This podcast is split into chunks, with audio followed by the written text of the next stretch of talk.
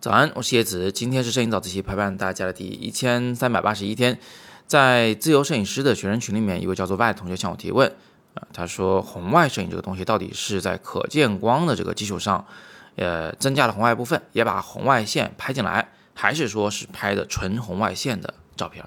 那今天呢，我就给大家来讲解一下红外摄影。首先正面回答 Y 同学的问题，红外摄影指的是只用红外线拍照，可见光不参与成像。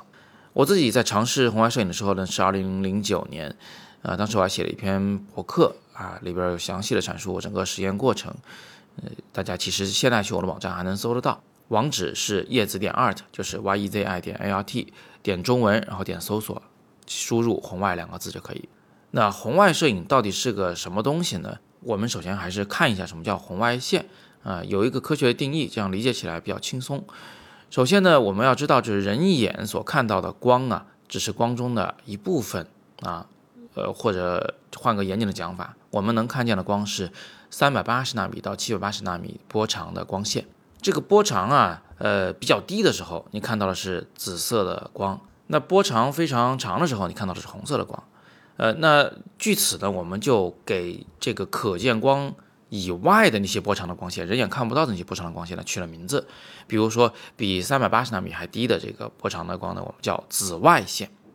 然后七百八十以上的呢，我们就叫红外线。紫外线、红外线都可以用来拍照啊，但是人眼呢，却只能看到三百八到七百八纳米之间的这个波长的光线。好，这是一个科学的基础常识啊。那么接下来呢，我们就要看看相机是怎么拍到红外线的。胶片相机拍红外线非常简单，就是有那么一种胶片，特种的红外胶片，它呢对可见光不发生光化反应，但是呢它能对红外线发生光化反应，所以你这个相机只要安装了这种胶片，你就能拍出红外线的作品。数码相机拍红外线的照片呢就比较麻烦了，呃，因为感光元件呢它始终都对那个人眼可以看见的那个三百八到七百八纳米的可见光能够进行感光。所以呢，我们就要确定两件事儿啊。如果这两件事成立，这个数码相机就能拍呃红外线的照片。哪两件事呢？第一，这个感光元件到底能不能捕捉红外线？如果能啊，我们就有希望。第二，我们能不能有一种办法阻止所有的可见光进入相机，但同时又不妨碍红外线进入相机？如果能，我们就能够拍到纯红外的照片。那首先啊，我们数码的感光元件是完全可以拍到红外线的，它有这个能力。但是你想啊，在大多数情况下，这都是个问题啊。一个数码相机既能拍到可见光，又能拍到红外线，那拍出来的世界跟我们肉眼看的还能一样吗？所以相机厂商呢，就会在自己的感光元件前面啊加装一个叫做红外截止滤镜的东西。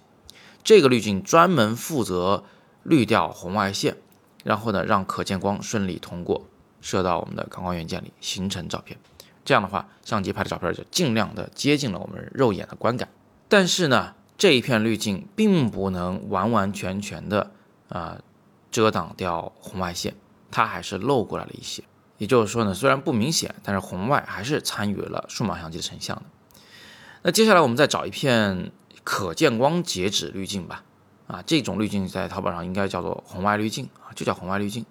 呃，它其实呢作用就是把所有的可见光的这个部分啊给它截止掉、拦截掉，然后呢让红外线顺利的通过。我们只要把这片滤镜安装在镜头前方，那你就会发现，呃，进到镜头里边的光都是红外线了啊，相机拍到的就是红外光了。但你别忘了啊，你的感光元件前面其实是有红外截止滤镜的。那这两片滤镜叠加起来的结果啊，就是你只能拍到一个非常微弱的红外的光，这就要求你用一个极高的感光度，比如六千四啊，然后用一个极慢的快门速度，比如说十几二十秒，才能拍到一个红外的世界。如果你想拍得更精彩一些啊，你可以做相机的改造，把感光元件前方的那一个红外截止滤镜给去掉，或者呢去买一些特种的相机机型，比如说一些拍星空的相机，它的感光元件前面就是没有那个。红外截止滤镜的，这样的话，你再在这个镜头前去加呃红外镜的话，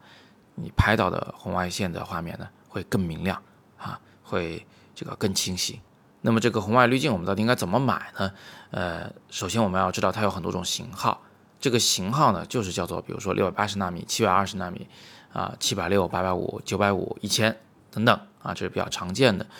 那我们刚才说过了，就可见光是三百八到七百八，所以你买这个滤镜呢，你怎么也得买七百八以上的，你才可能让它干干净净的把所有的可见光都拦截掉，只拍红外照片。那网上呢有很多的资料，呃，包括这个淘宝的卖家可能都会推荐你去买六百八十纳米的这个滤镜，但是有个问题，就是如果你用这个滤镜的话呢，那么从六百八到七百八的这一段可见光依然参与成像了，你拍的不是纯红外照片，所以我当时呢就是冒了个险，我买了一片八百五十纳米的滤镜，啊，然后呢，呃，用我的那个家里电视机的红外遥控器对着我的镜头，摁下一个按钮，拍了一张照片。因为家里的这个遥控器的红外波长呢是九百四十纳米，而我已经清晰的看到我的这个相机里面。拍出的照片里面，红外遥控器上有一个白点，这就足以证明呢，啊，我即便是使用八百五十纳米的红外镜，我依然能够让数码相机拍到红外光。即便我在买滤镜的时候，淘宝的卖家一直跟我声称，你肯定什么都拍不到，肯定是一片漆黑啊。所以这个东西呢，还是要做实验，你才知道这个它到底行不行。那我当时拍的照片呢，用的是三千二的感光度，二点八的光圈，三十秒的曝光啊，才拍出来。但是很遗憾，这张照片有点久远啊，我现在一时半会儿的不好给大家找，所以大家现在见到的这些照片啊，都是在网上的一些公开版权的优秀作品。顺便一提，红外照片拍出来大多是单色的啊，咱们需要给它重新上色，才能见到一个彩色的红外的世界。好，那今天呢是摄影早自习陪伴大家的一千三百八十一天，大家如果有更多摄影问题，也欢迎在底部向我留言，我会尽力为你解答。我们每天早上六点半，微信公众号“摄影早自习”。不见不散。